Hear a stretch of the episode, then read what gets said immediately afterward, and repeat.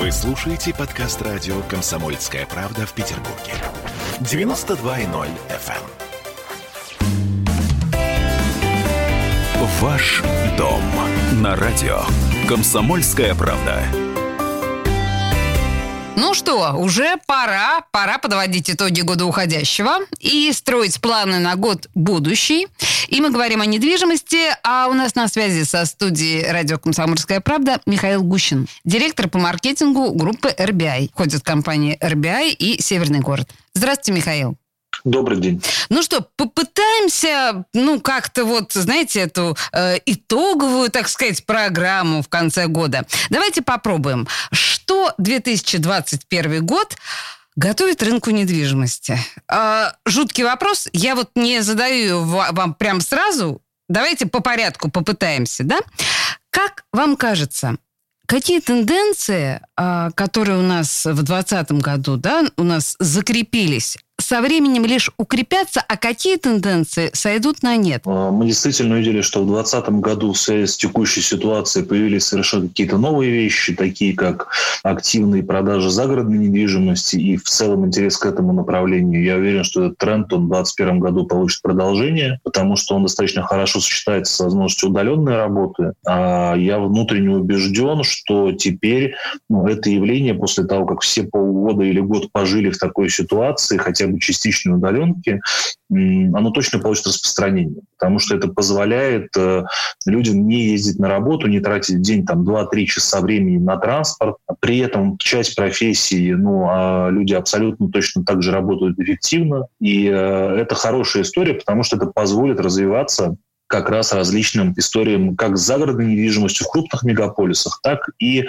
наверное, позволит сделать Россию более децентрализованной страной, потому что ну, фактически ты можешь находиться в каком-нибудь городе, например, в Выборге, при этом комфортно работать, иметь возможность приезжать в Петербург на «Ласточке», и при этом ну, там, гораздо меньше тратить времени и денег на проживание, да, на какие-то вещи, на транспорт. И это большой преимущество. Ну, в общем, да. Хорошо. Это мы говорим о тенденции повышение спроса на загородную недвижку. А что, на ваш взгляд, уйдет? Вот то, что нам казалось в 2020 году, стало частью нашей жизни. Я могу сказать, что конкуренция, ну, в Петербурге, во всяком случае, да и в Москве, она только усиливается. То есть мы точно пришли уже к рынку покупателя, да, когда каждый девелопер хочет сделать дом лучше, сделать что-то для людей, и история, когда люди строят просто ну, безликие коробки, это все очень хорошо продается, на мой взгляд, ну, как раз и должно остаться в 2020 году. Ох, ваши слова, да богу, в уши. Правда, хотелось бы верить. Хорошо, смотрите, все говорят о том, что, несмотря ни на что, предыдущий год, уходящий год, оказался для застройщиков, в общем, скорее положительным. Да, они оказались в плюсе. Несмотря на кучу совершенно ужасных э, обстоятельств. На ваш... Э, цены повысились там по, не... по разным оценкам до там, 17%, условно говоря. Да? На ваш взгляд, откат э, по ценам, он будет в 2021 году? Есть такое ощущение, что ну, может быть? Ну, если мы сейчас говорим о рынке Санкт-Петербурга, да, конечно. то тут сложилась как бы ну, своеобразная ситуация. С одной стороны, цены выросли, и в части сегментов до 30% они выросли. Даже до 30%. Да, до 30. С другой стороны, предложение в освоенной части города, да, внутри кольца, оно сокращается. И в этом мы отличаемся от Москвы, где цены выросли там на 15%, но при этом выросло и предложение, и вырос объем спросу, то есть купили люди больше. В Петербурге купили столько же, сколько в прошлом году, ну, 2019, который, кстати, был очень ну, хорошим по объемам спроса. И при этом мы видим, что объем вывода новых проектов, он сокращается. Сокращается во всех сегментах. Поэтому я предпосылок для отката не вижу. Э, скажу, что вряд ли рост сохранится. Ну и плюс внешняя ситуация, когда история с коронавирусом, с закрытием границ, с очередным падением рубля, это все приводит, по сути, к бегству в недвижимость, как э, той инвестиции, которая, а, позволит сохранить, а, б, уже обеспечивает доходность выше, чем банковский депозит. И это является ну, предпосылками вот того положения, которое мы видим. Но многие эксперты то положение, которое мы видели в 2020 году, называли ажиотажным спросом. то, что вы сказали, и девальвация рубля, и вот эти вот закрытые границы и так далее. Но мы же понимаем, что, например, там вот, ну, я не знаю, льготная ипотека, да, она в середине лета закончится. Ну, так ведь? И это, наверное, как-то повлияет на цены на недвижимость. А, то же самое, волатильность вот это вот на фондовом рынке, которая происходит сейчас, совершенно сумасшедшая. Или вы считаете, что это недостаточно важные моменты, которые могут снизить цену? Смотрите, волатильность на фондовом рынке, наоборот, только э, усиливает привлекательность недвижимости. То есть как и девальвация рубля? Ну, конечно, да. То есть, к сожалению, мы живем в стране, где ты не можешь э, положить в банку там 10 тысяч рублей, через 10 лет выйти и купить на них то же самое, что ты мог купить 10 лет назад. Да. Ну, как что, например, там работает в других странах. Поэтому недвижимость, ну, это понятный актив, в котором, если что, хоть пожить можно. Ну, или там дети, внуки, кто-то еще. Да? И это, ну, понятная защитная история. С точки зрения, ну, там, других факторов, э, э, по большому счету вот льготная ипотека, да, закончится, но пока текущая политика Центробанка сохраняется, ипотека и по другим программам находится на невысоком уровне процентная ставка. Это 8-9%, угу. что значимо чем раньше, и что при этом ну, обеспечивает достаточно комфортный платеж.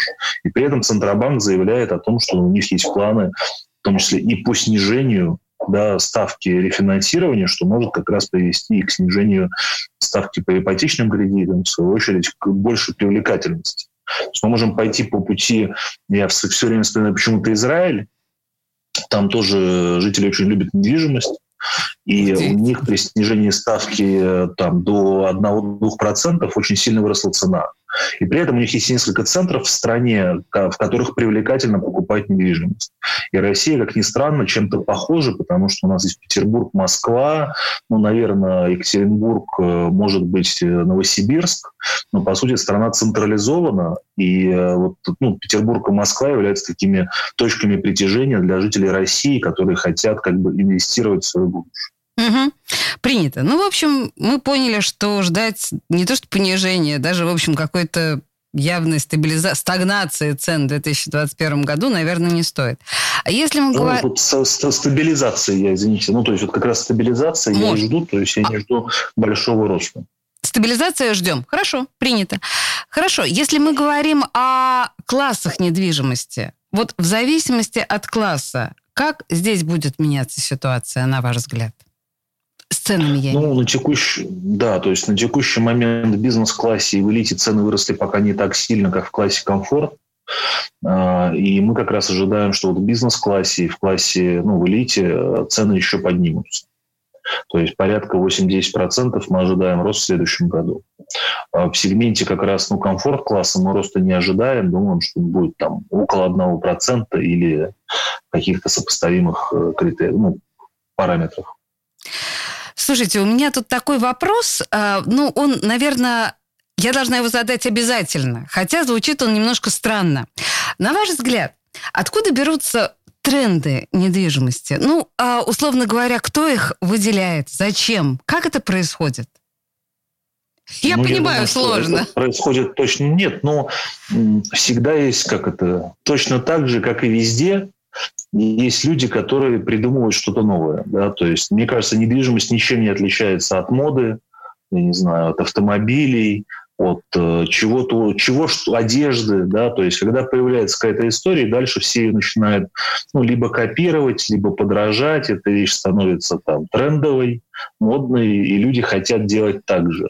И в этом плане, ну, есть трендсеттеры. Мы, например, делаем анализ рынка ну, практически всего мира, США, Европа, азиатские страны, смотрим, что можно найти там интересного, и потом просто переносим наши проекты. Вторая история, ну, она связана с дизайном, с архитектурой, и там есть вечные тренды, которые всегда существуют, потому что неправильно делать, например, архитектуру дома, исходя из каких-то сиюминутных трендов потому что этот дом будет стоять 50, 100, 200 лет. И мы, например, хотим, чтобы ну, все это время он, он был красив и восхищал людей, которые ходят мимо него. И Вне зависимости объекты, от моды. Конечно. Ну, мода приходящая, а что-то вечное. вот так могут говорить э, строители недвижимости, понимаете, да, вот, да, наша, наша продукция, она вечна, в отличие от всех этих модных, прекрасных э, веяний и Слушайте, ну и насколько нам, покупателям, на ваш взгляд, все-таки необходимо ориентироваться в трендах, в тенденциях, или, может быть, наплевать на них? Ну, на мой взгляд, ориентироваться надо с точки зрения того, что вы покупаете, да, потому что если сейчас на рынке уже там превалируют, например, жилые комплексы с технологичной хорошей начинкой, да, там с, э, открытым, ну, с свободным от машин двором, то вам хотя бы нужно разобраться для того, чтобы не купить что-то очень дешевое, очень дорого. Поэтому с точки зрения ну, там, лю- любой вещи, тем более такой дорогой, как недвижимость, когда вы хотите что-то купить, вы, как правило, разбираетесь, а что происходит на этом рынке, и пытаетесь выбрать там, хороший вариант или лучший вариант. Поэтому здесь недвижимость тоже ничем не отличается от других видов. Хорошо. Принято у нас, на самом деле, уже с том, что время подошло к концу, но так или иначе, главное мы поняли, да, из того, что говорил нам Михаил Гущин. Не стоит ожидать, конечно же, снижения цен, но на некоторую стабилизацию наш эксперт рассчитывает. А, так, по большому счету, наверное, строить вообще все свои решения э, относительно покупки недвижимости на модных трендах не стоит, но смотреть в их сторону нужно обязательно. Михаил, спасибо вам большое. Собственно, с наступающим Новым годом у нас на связи был директор по маркетингу группы RBI, входит компания RBI и Северный город. Михаил, всего доброго. Спасибо. Спасибо, с наступающим. Ваш дом на радио. Комсомольская правда.